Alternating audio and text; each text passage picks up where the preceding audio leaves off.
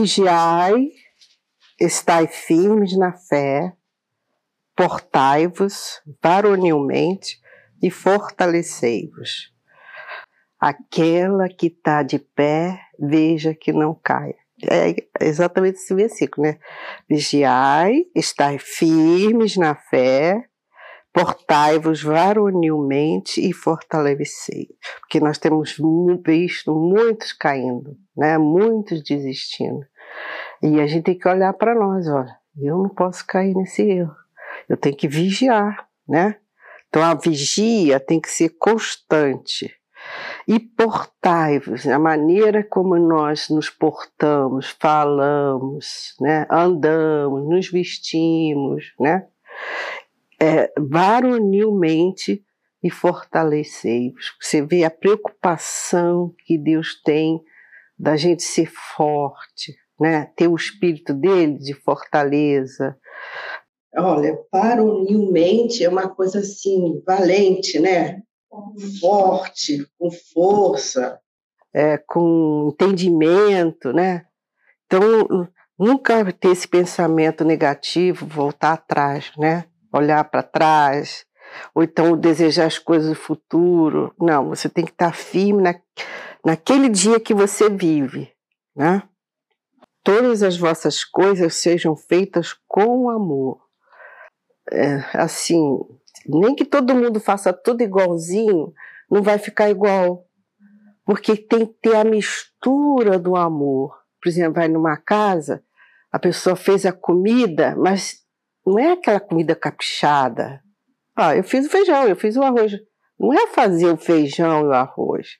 Tem que ser uma coisa, né? Então, isso é com amor. Tudo que fizermos com amor. É, é, você vai prestar um serviço para uma pessoa, você vai fazer com amor, não resmungando, né, reclamando. Então, essas pequeninas coisas, é, é, Deus vê, né, como nós já falamos. o que, que Deus viu em Abraão? Ele viu que se ele era fiel a Sara, ia ser fiel a ele. Então ele viu também na gente, poxa, se ela trata as pessoas com amor, então ela vai ter esse amor por mim também. Eu vou ser o primeiro na vida dela. E só a pessoa que teme a Deus, ela tem esse, esse caráter de Deus, essa índole. Né? O Espírito Santo faz-nos amáveis, é, boas, né? pacientes, fortes. Então, não pode é, você chegar no lugar e ver essas deficiências que aí prova que não tem o Espírito Santo. Porque ele nos dá isso, ele nos capacita, nos capacita, né? Os sete espíritos não são essas coisas? Espírito do Senhor, espírito de fortaleza, espírito de entendimento, espírito de, de discernimento, discernimento temor do Senhor, sabedoria. Então, a gente vai nas casas, às vezes, de jovens, assim, recém-casados, não tem experiências, mas ela vai ter sabedoria, entendeu? Ela não tem experiência, ela não tem vivência, mas ela vai ter sabedoria. O que é sabedoria? Ela vai raciocinar. Ah, eu vou fazer isso que vai agradar. Ou então, isso aqui, ah, isso aqui não fica legal, né? Poxa, né, é, é, o pastor não merece isso aqui um pastor está visitando a sua casa. Poxa, eu vou tratar ele como se fosse Jesus chegando na minha casa. Eu falava isso para as meninas desde pequenininha. Então elas já sabiam, elas tinham um amor, um carinho por todos os pastores. Porque eu falava assim, ó, vai vir um casal dormir aqui, ó, nós temos que fazer o melhor, porque é como se fosse Jesus chegando na nossa casa. Então elas queriam dar a cama dela, ah, dá isso aqui meu, dá isso aqui, porque elas achavam que era mesmo Jesus chegando na casa. Então, quer dizer, isso é se portar né, com sabedoria, com amor, em, em pequeninas coisas, por exemplo, você recebe o povo na igreja e você tem que chegar, conversar, ter paciência, não é? Então são detalhes que, que nós vivemos que contam tremendamente para Deus e que dá testemunho. Por exemplo, você ser a mesma, como Jesus foi, com o rico e com o pobre, se portar a mesma pessoa. Não fazer para o rico, ah, vou agradar a ele e tal. Não. O mesmo agrado que você faz para o rico, você faz para o pobre. Quer dizer, isso é amor. Tá? Então, é, é, a gente vê, por exemplo, eu já vi cenas assim que, que me chocou. É, a, a pessoa vem na, na, na casa de outra e não tem um tratamento como para mim ou outra pessoa da igreja. Entendeu? É assim, vamos supor, um membro, né? Não trata da mesma forma que trataria uma esposa. Claro que a esposa você tem mais liberdade, mas assim, que a pessoa sinta-se constrangida, poxa, eu não deveria estar aqui, sabe? Sabe como? Não, essa pessoa tem que sentir-se muito bem-vinda, muito amada. Então, são detalhes que entristecem o Espírito Santo. Por exemplo, é, nós tínhamos reclamações de, de pessoas que trabalhavam no, no escritório, é, em atendimento, que não tratava bem as pessoas, tratava bem o bispo, mas as pessoas, um funcionário simples, não tratava bem. Quer dizer, que, quem que ela está querendo agradar? O bispo ou a Deus? Né? E é, e é a Deus que nós temos que nos preocupar. Ó. É, é tudo que eu, que eu faço é para o meu Senhor. Tudo eu faço com amor, como se fosse para o meu Senhor. Então, é, você vê, é uma frase pequenininha. Todas as vossas coisas sejam feitas com amor. Todas, nem algumas, nem algumas pessoas, nem todos os ricos, né? Agora vos rogo, irmãos, sabeis que a família de Stefanas é as primícias da Cássia, a Caia, e que se tem dedicado ao ministério dos santos. Isso aqui eu ouvi a minha vida inteira. pessoas, membros da igreja, pastores, os primeiros que chegaram, o amor que a gente tem. Poxa, né? A gente lembra deles, o Edinho não esquece, você vê que ele fala no filme, fala no livro, o seu Albino, que na época não tinha ninguém com quem contar, era só aquele homem. Então, esse é, Stefanas, ele era um dos primeiros na as premissas da Acaia, né, a cidade lá, e que tem se de, dedicado ao ministério do santo, quer dizer, que é mais honra de, do que essa? Cuidar dos santos, quer dizer, do, da família de Deus. Né? E tem pessoas que desprezam, não valorizam, não consideram. Então, são, são joias que nós temos na igreja. Os, os pastores, os bispos que começaram conosco, a gente tem eles como joias, né, de muito valor, que tem que ser muito considerado, muito cuidado com eles. Então, porque ele é importante, eles são importantes para Deus, para nós mais ainda, né? Muito mais ainda que também vos sujeiteis aos tais e a todo aquele que auxilia na obra e trabalho. Por exemplo, quando é, um pastor sai da igreja e vem outro substituir, aceitação naquele lugar. Às vezes tem uma resistência, resistência né? Eu imagino. Mas ele quer que nós, é, como é que ele diz? Sujeitai. Sujeitai a todos não olhar, ah, aquele é mais isso, ah, aquele. Pelo contrário, aí você tem que orar por ele. Ah, o outro fazia assim, então Deus dirige para que ele faça também, que ele faça melhor do que o outro, né? Ora por ele, quando você vê deficiência no que substitui, ora por ele. Eu lembro que quando começou a igreja, é, para mim era, era assim, como se eu estivesse na faculdade e voltasse para o Beabá, Jardim de Infância. Porque era assim, a, a, mensagem, né? Eu tinha mensagens mar, profundas, maravilhosas na outra igreja. E aí, quando o Edir começou, o povo era tudo católico, espírita, que nunca tinha visto a Bíblia. Então ele pregava: onde estiverem dois ou três reunidos, entendeu? Uma coisa que, que para mim já sabia Aí eu falei, ah, meu Deus, podia estar tá lá na outra, deve ter uma mensagem assim tão profunda. Aí o Deus falava assim no meu coração: essa é a minha palavra. E esses são os meus pequeninos. Você já me conhece, mas eles não conhecem. Então, que Deus estava pedindo de mim paciência, tolerância, que eu ia ver aquela igreja crescer, que, que eles iam se alimentar não só com leitinho, mas com carne. Mas isso levaria tempo, né? Então eu lembro que muitas vezes, é, é para mim era assim tão beabá, né? Que eu ficava, eu ficava orando na reunião, eu olhava a pessoa, ficava orando pelaquela pessoa, ficava impressionada com as pessoas espíritas, né? Que manifestavam, que na outra igreja era assim raríssimo manifestar. Então, é, aquilo chamava atenção, eu, eu, via como essa gente precisa de Deus. Eu começar a interceder para aquelas pessoas. Poxa, como eles são leigos ao que Deus fez, né? A salvação, o sacrifício de Jesus. E eles estavam fazendo sacrifícios para animais ainda, em cemitério. Então, ah, Deus revela. Poxa, como o foi bom para mim, que eu conhecia a verdade. Eles não conhecem a verdade.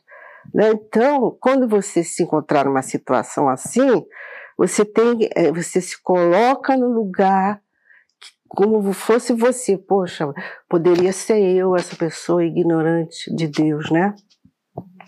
E elas agora estão tendo a oportunidade. Então, quer dizer, eu estava aproveitando também a reunião.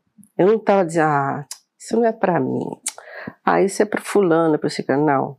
Eu queria aproveitar toda a palavra que eu sabia que tinha vida, sabia que era de Deus, né? Que Deus salvando, Deus agindo. Então, mesmo que você veja o seu marido fazendo uma reunião de libertação, que não é o nosso caso, nós não precisamos, mas você tem que ajudá-lo em oração, né? E pedindo para Deus dar inspiração para ele, para ele falar a palavra certa para alcançar aquele coração de pedra.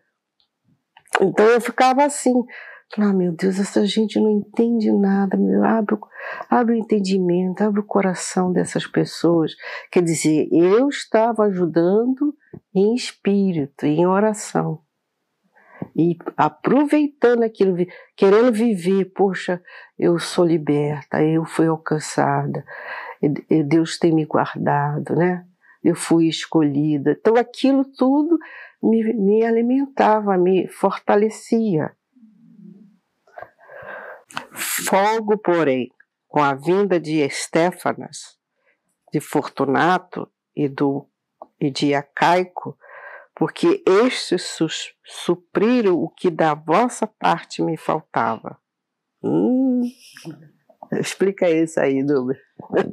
É, Aqui, esse 16 que a senhora leu, acabou de ler agora, da, da sujeição, é, acaba dando base para o 17, porque é, é fácil, às vezes, a gente se sujeitar a determinadas pessoas. Né? No caso, Stefanas, Fortunato e Acaico, eles eram pessoas de Deus eram tão convertidos, eram pessoas tão abençoadas que eles davam prazer ao apóstolo Paulo. Ele está ali feliz por ter se encontrado com essas três pessoas.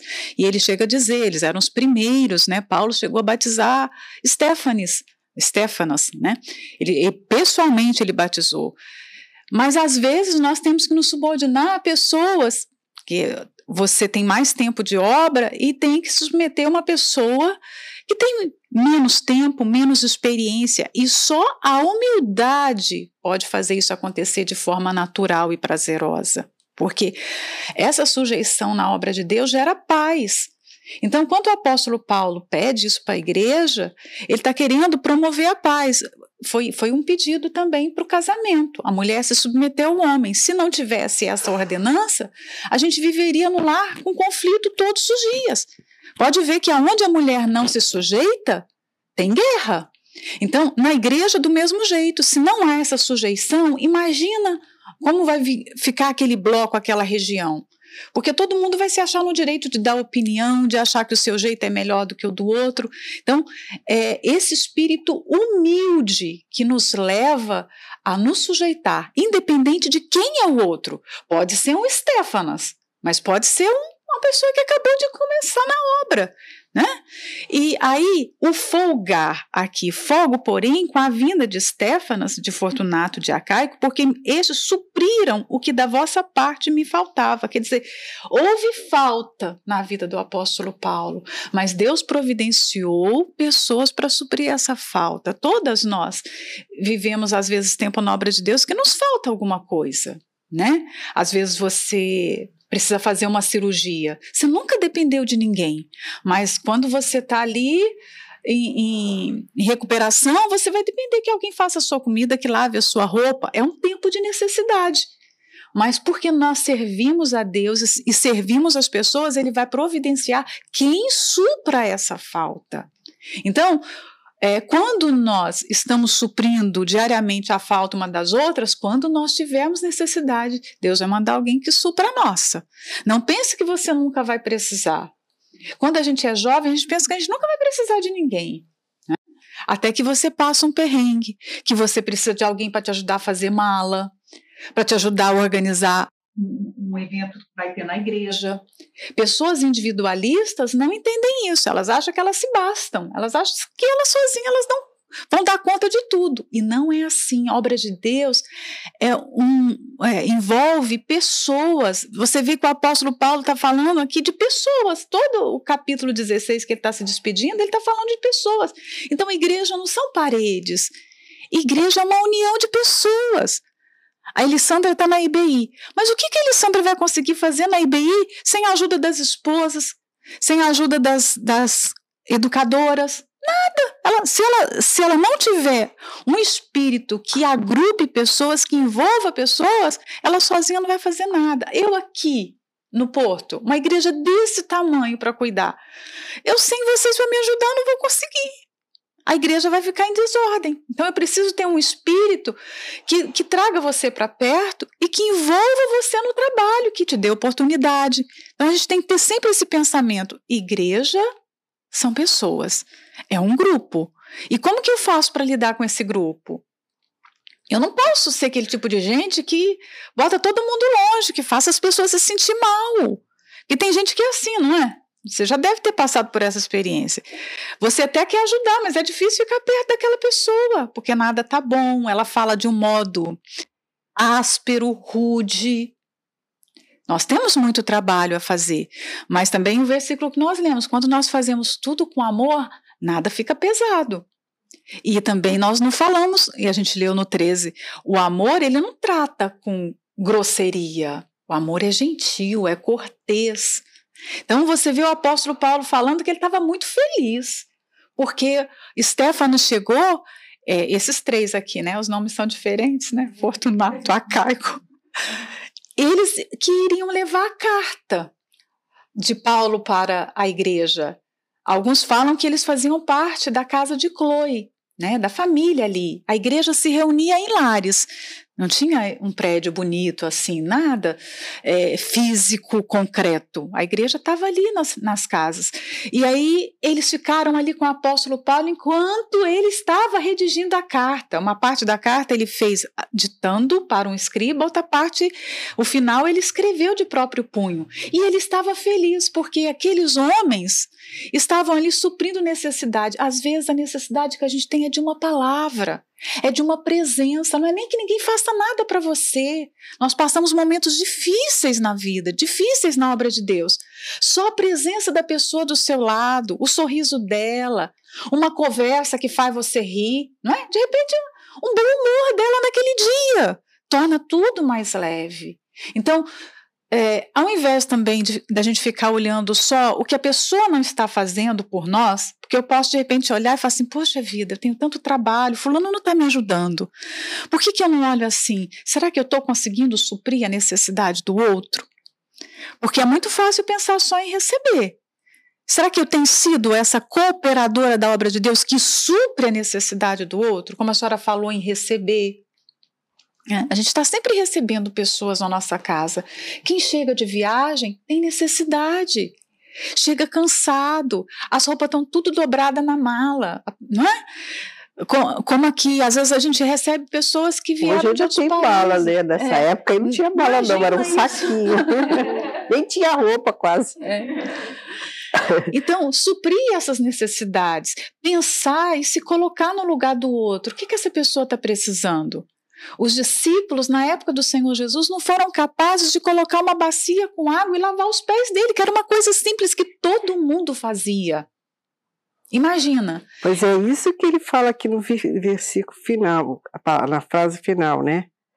É, o que da vossa parte me faltava. Uhum. Quer dizer, eles devem ter chegado em, lá e faltando tudo para ele, uhum. né? Uhum. Então é isso, a pessoa chega de viagem, a pessoa pensar, poxa, ela não vai ter tempo de passar a roupa, então já vou deixar ali um ferro, né? Então, quer dizer, é, é, tem os dois lados aqui que são perigosíssimos, tanto a omissão como também abusar demais da pessoa, uhum. né? Então, você tem que ser né, essa pessoa que, que ajuda, que agrada com amor, mas também você não pode abusar daquela pessoa. Né? Então, quer dizer, você tem que ter esse equilíbrio. Né? Mesmo que você precise de mais pessoas para te ajudar, mas você faz, você faz com amor aquelas iniciativas, aquelas ordens. Eu, eu posso contar com você, né? Ela vai falar direitinho com a pessoa. Você pode vir tal hora. Ah, não, se você não pode, pode ser outra hora, né? E não é uma escravidão. Você tem que estar aqui, tal hora, você tem que fazer isso, isso, isso. As coisas com amor não é desse jeito. O amor não é abusado. O amor, ele, ele, como você falou, você usou um termo aí bonito. Ele é cortês, cortês ele é gentil. gentil, suave. E quando você presta o serviço também é cortês, é gentil, é suave, é com amor mesmo. Então vocês entenderam? Que a gente tem que estar no meio, nem muito lá, nem muito cá. Ser equilibrado. Né? Porque recriar o meu espírito e o vosso. Reconhecei, pois a aos tais. Olha só. Recriar, quer dizer, deu alegria para ele. E, e, não só de bom humor, mas o espírito dele foi alimentado. Com o que ele foi alimentado, o espírito? Hum? Esses homens eram espirituais, né? Uhum. Eles tinham uma conversa que promovia a fé. É. Porque a gente se sente, quem é espiritual, quando encontra uma outra pessoa espiritual, ela se sente fortalecida, é. animada. Não quer nem parar de conversar. É, é. então, falando das coisas de Deus, é uma coisa, é assim, é um alimento para nós. Então, quer dizer, ele foi, o espírito dele ficou alegre porque ele recebeu também daquelas pessoas que ele havia ensinado. Quer dizer, elas cresceram espiritualmente. Ele não ficou mais chamando a atenção tanto como antes, né? Eles poderiam também, Dona Esté, chegar perto de Paulo, ah, o grande apóstolo Paulo, a gente veio aqui para receber. Paulo fala e alimenta a gente, que tem, tem, tem momentos que a gente percebe isso, tem pessoas, por exemplo, nós estamos tendo essa preciosidade que é a meditação. E talvez você pode vir para a meditação com esse pensamento, eu vou lá receber, né? É uma relação de consumo. Eu já falei isso algumas vezes, mas é o que a gente vê. As pessoas só querem receber. Elas não pensam no que elas podem contribuir, o que, que elas podem dar. Esses homens chegaram diante do grande apóstolo Paulo e contribuíram. se você pensar assim, ah, mas o que, que eu posso falar que vai somar na vida de Paulo? Se você for espiritual, qualquer pessoa, quando é espiritual, quando ela abre a boca, ela vai abençoar outros. Não importa se aquela pessoa tenha 20 anos de evangelho, 30 anos. Esses homens contribuíram com a vida espiritual do apóstolo Paulo. Então, quando a gente se nega a dar, é como se você tivesse aquele, aquele joguinho que tem lá do quebra-cabeças. Né? É, eu posso estar tá caminhando com o Senhor Jesus 30 e eu tenho 35 anos já. Mas muitas coisas eu não entendo, porque Deus não me dá a revelação de todas as coisas na Bíblia, como não dá para a senhora, como não dá para você, não dá para ninguém. Talvez a revelação que eu preciso, uma palavra que eu quero entender, o entendimento está com uma outra pessoa. E quando aquela pessoa fala, eu sou abençoada. Poxa vida, eu entendi essa palavra. Isso é o sentido de igreja. Uns abençoando os outros. Agora, quando você tem uma relação de consumo, eu só quero receber, eu vim aqui. O que, que, que a Dona Esther vai falar dessa palavra? Mas e o pensamento assim? O que, que eu posso contribuir com essa palavra? Mas o homem é muito egoísta, né? Uhum, ele só quer ele só quer receber. Ele não quer dar. Então, na parte espiritual, nós temos essa é, é como se fosse que é como se a gente fosse uma árvore dando fruto. É natural da árvore dar fruto. Ela não faz força. Ah, vou dar uma maçã. Não faz isso. A mesma coisa. Quem tem o Espírito Santo é natural. As conversas, passar espírito, flui naturalmente. Então, quem não tem esse hábito esse, esse, essa busca né, dessa sabedoria que vem do alto, desse entendimento né, da palavra de Deus. É, o assunto dela é está é, tá aqui dentro, está dentro disso tudo aqui. Por quê? Porque ela vive isso aqui. Né? Então, a, a diferença de passar espírito, de fazer a pessoa feliz, como no caso aqui o Paulo, é, é as conversas, né? que, que surge entre eles. Então, nós estamos 19? 19 agora. As igrejas da Ásia vos saúdam. Quer dizer, a outra igreja também é, tinha consideração com o outro povo de outro lugar, mandavam lembranças, deveriam mandar até ofertas para ajudar também. Saúdam-vos afetuosamente no Senhor Áquila e Priscila, outro casal, uhum. com a igreja que está em sua casa. Na casa de Áquila e Priscila era uma igreja. Eles abriram a casa deles para receber os apóstolos e, e, e, convidavam as pessoas. Então, são os núcleos. Quando a gente chega numa cidade, começa assim, com um casal que conhece a cidade, que pediu a igreja, né? Nós começamos a igreja em muitos lugares assim. Todos os irmãos vos saúdam. Saudai-vos uns aos outros com ósculo santo. Vocês sabem o que é ósculo santo? É o, é o beijo santo, quer dizer, de irmão para irmão, de respeito, né? Saudação da minha própria mão de Paulo. Se alguém não ama o Senhor Jesus Cristo, seja anátema, maranata. O que, que é isso, anátema? Hã? Maldito. Maldito. E maranata? Quem sabe? Hã? Venha logo. Venha logo? É uma saudação, né? Tem, tem, tem outra explicação além de, disso? É, venha logo, Senhor Jesus. é, o de, é a mesma coisa. É, é, o desejo de que ele volte logo, né? É.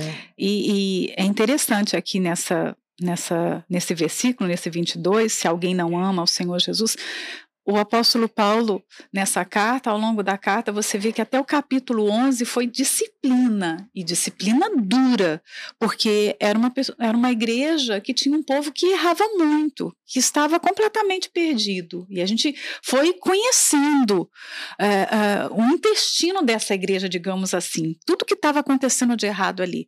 Mas depois do capítulo 12, o apóstolo Paulo se dedica a ensinar. Ele já repreendeu, E agora, despedida, você vê um tom que parece que não teve problema na carta. Olha, todo mundo saúda, ósculo, e não é? Então, olha o equilíbrio do apóstolo Paulo. Ele está mostrando como como um pai deve tratar os seus filhos espirituais. Tem a hora da disciplina, mas tem a hora que você vai dar amor, dar carinho. Não pode ser nem só beijinho e abraço, como a gente vê, tem umas pessoas que são, na obra de Deus, pode tudo, não, não, não chama atenção, faz vista grossa, mas tem outras que é só dureza quando você chega perto, você começa até a tremer, porque ela é muito áspera, muito é, é, exasperadora na sua maneira de falar, né? Mas o apóstolo Paulo mostrou um equilíbrio enorme. Até o 11 eu disciplino, depois eu ensino e depois eu despeço. Olha quanta afetuosidade. E aí ele fala aqui sobre aqueles que não amam Jesus. Ele sabia que no meio daquela igreja tinha pessoas falsas, que não amavam o Senhor Jesus. E aí a pena de você não amar ao Senhor Jesus é a pior possível. Você vai ser destruído, você vai ser um maldito. Isso dá um temor na gente muito grande. Porque você pode estar tá fazendo todas as coisas, você pode, né? Porque na, na, obra de Deus nós temos muitas atividades ao longo do dia. A gente vai fazendo, fazendo, fazendo. Mas será que tudo que a gente está fazendo, nós estamos fazendo por amor ao Senhor Jesus? Porque se faltar esse amor, nós podemos ter muitas obras, mas nós seremos malditos.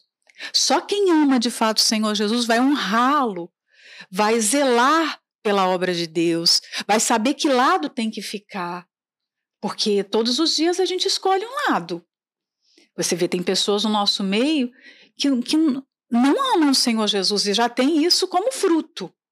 E aí você tem que tomar um lado. Você vai ficar do lado dela ou você vai ficar do lado do que é certo? Você precisa ser forte, como o conselho que ele deu lá no, no 13. Seja forte, seja homem. Se portar varonilmente é seja homem, seja mulher mesmo, porque vai custar para você. Reconhecer quando você está errado vai custar, não é? Confessar o pecado vai custar, vai doer.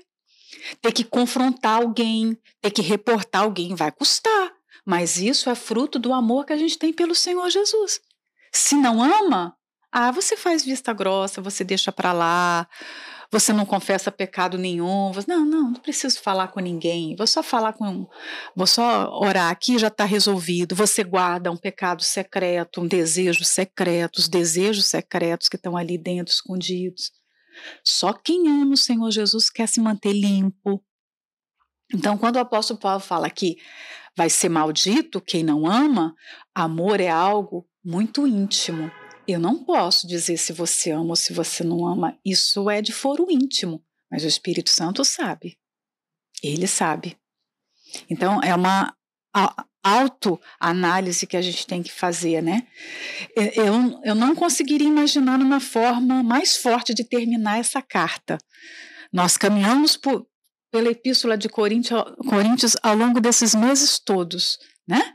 Quantas coisas boas a gente leu, quantas coisas deixou a gente assim com o coração, com muito é, temor e tremor, mas isso aqui para mim é o mais forte de todos. Se você não amar Jesus, você é um maldito.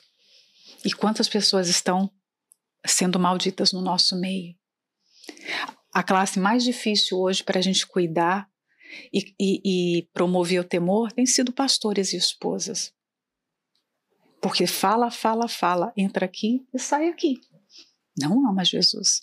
Se amasse, agarraria a palavra de Deus, olha, agarraria com todas as forças. Eu não posso errar, eu não posso é, escandalizar as almas, eu não posso é, é, levar a vida assim, ó, na brincadeira. Eu tenho que levar a sério, eu tenho que vigiar. Aqui no 13 fala sobre essa vigilância. Eu tenho um, um tio, tio da minha mãe, né? A gente considera como tio também, e eles moravam numa área rural lá em Minas Gerais que tinha muitas cobras. Era uma área. Antigamente se tinha muitas cobras, hoje nem tanto, né? Mas antigamente tinha é, lugares que já era conhecido. Isso aqui é área de cascavel, isso aqui é área de coral. E na roça a gente já sabia disso, que você andava com bota, Você não andava passando a mão em tudo quanto é lugar, capim, mato. Você não colocava a mão para pegar uma verdura de qualquer maneira, porque podia ter uma cobra ali. Né? Então eu lembro de todo mundo, minha mãe conta isso também, todo mundo falava para o meu tio tomar cuidado, que aquela área era de cascavel. E ele não tomava cuidado, ele andava nos campos passando a mão no capim e ele tinha mania. Não sei se vocês já viram pessoa de interior que gosta, gosta de botar capim na boca e ficar. E um dia, passando a mão no capim, ele passou a mão na cobra e a cobra picou o dedo dele. Eles moravam muito longe da cidade para ter soro. E meu tio viu o barulho e viu que era cascavel. E na roça todo mundo tem entendimento. Se você não chegar logo no lugar para tomar o soro, você morre. Ele sabia que não tinha como. Então ele tirou o canivete do bolso e cortou o dedo. Cortou, amarrou. Eu, eu conheci esse meu tio sem dedo e todo mundo sabia da história. Que ele tinha que ter, ele teve que tomar aquela decisão rápida. Ou era o dedo, ele, ele podia morrer com o dedo, né? Ou ele ia ter que tomar a decisão de cortar o dedo, não dava nem para chegar em casa. Ele cortou o dedo, chegou em casa sangrando, amarrou, né? Rasgou a camisa, amarrou. Mas ele foi forte para tomar aquela decisão. Primeiro, o erro dele foi não vigiar. Então, quando a Bíblia fala que a gente tem que vigiar, quer dizer, é como se a gente estivesse vivendo num mundo infestado de cascavel. Tem perigo por toda parte, você tem que saber onde você pisa, você tem que saber com quem você anda, você tem que saber onde você coloca a mão. O mundo está infestado pelo mal.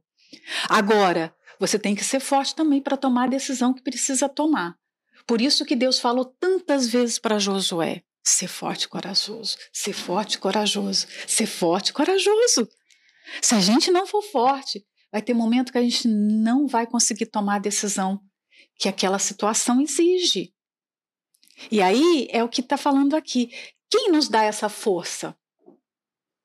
Quem nos faz portar de modo varonil? Quem nos faz ter estabilidade na fé? Hum? É esse amor pelo Senhor Jesus. Ele é a fonte de tudo isso. Se a gente não amar assim, não amar nessa intensidade, como o apóstolo Paulo está falando para a igreja em Corinto, a gente não vai conseguir permanecer até o fim. Nós vamos ser atacados pelas cascavéis que estão aí no caminho e a gente vai morrer espiritualmente. Né? E aí então termina, né? É. é. A graça do Senhor Jesus Cristo seja convosco. O meu amor seja com todos vós em Cristo Jesus. Amém. Faço essas duas, dois versículos a minha palavra também. Ah. seja o meu amor, o meu amor seja com todos vocês. Que lindo, né? E pastores. Ah, que lindo. Muito lindo. Então agora acabou Coríntios. É, para mim foi uma benção meditar em Coríntios. Se Deus fosse escrever uma carta para gente, como o Espírito Santo usou Paulo agora para escrever para Corinto e a gente está lendo aqui. Se fosse uma carta endereçada a você, o que seria reprovável? Eu fiquei pensando nisso hoje de manhã quando eu estava lendo. O que estaria nessa carta que Deus estaria aprovando ou reprovando? Porque aqui a gente está lendo o que esteve na carta daquele povo. Mas e na nossa? O que, que a gente está fazendo com a igreja do Senhor Jesus? O que, que ele reprovaria no nosso serviço a ele? A gente fica tão feliz quando a gente vai conhece uma pessoa e ela fala: Ah, aquele pastor lá da igreja tal, tal. Ah, ele me abençoou. Ah, eu não perco a reunião dele. Ou então diz assim: Ah, ele saiu, foi transferido. Poxa, é. que pastor. A gente fica tão feliz. Teve uma senhora que falou tão bem de um pastor, e ele para onde ele vai, o Edir fala, ó, esse, esse cuida de toda a igreja. Esse é pastor mesmo. Então ele vai já com essa carta. Uhum. Ele é pastor, não é evangelista, é pastor. Cuida de cada um. Quer dizer, é uma referência que ficou marcada na vida dele e ele está mantendo, ele não mudou. Uhum. Ele era desde quando começou, ele é o mesmo. Uhum. A senhora está falando de referência, aqui no capítulo 3 tem um versículo muito interessante que eu nunca tinha reparado, que fala sobre isso. Ó. E quando tiver chegado, mandarei os que por cartas aprovardes para levar a vossa dádiva a Jerusalém. Então a igreja, vocês já leram isso aqui na, sema, na semana passada, né? A igreja tinha juntado uma oferta para mandar para para a igreja em Jerusalém. Então o apóstolo Paulo não queria colocar aquela oferta na mão de qualquer pessoa. Ele pediu referência. Quem são os homens de confiança para poder carregar essa oferta? Olha isso, gente. Então vocês aprovaram o nome dessas pessoas, então são elas que vão levar a oferta.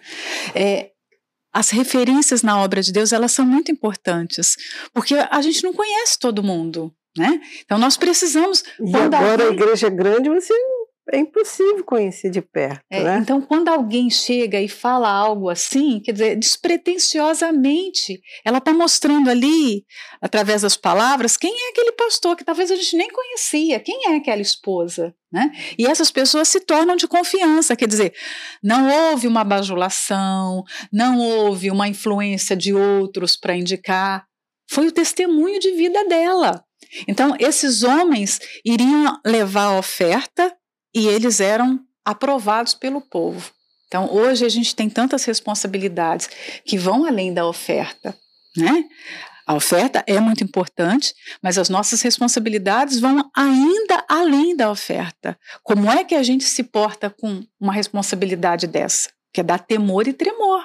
Né? É, e Jesus botou justamente Judas já sabendo que ele era traidor. É.